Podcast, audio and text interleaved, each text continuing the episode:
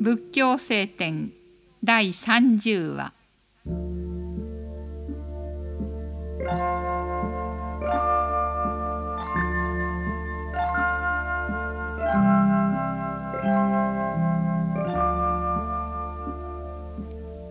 執着があればそれに酔わされて物の姿をよく見ることができない。執着を離れると物の姿をよく知ることができる。だから執着を離れた心に物はかえって生きてくる。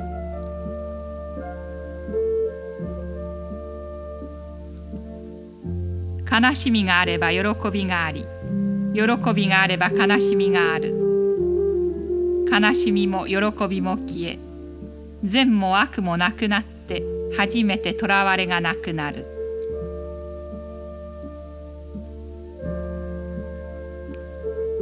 まだ来ない未来に憧れて取り越し苦労をしたり過ぎ去った日の影を追って悔いていれば刈り取られた足のように痩せしぼむ。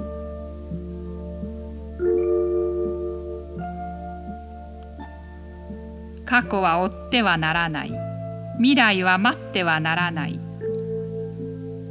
ただ現在の一瞬だけを強く生きねばならない。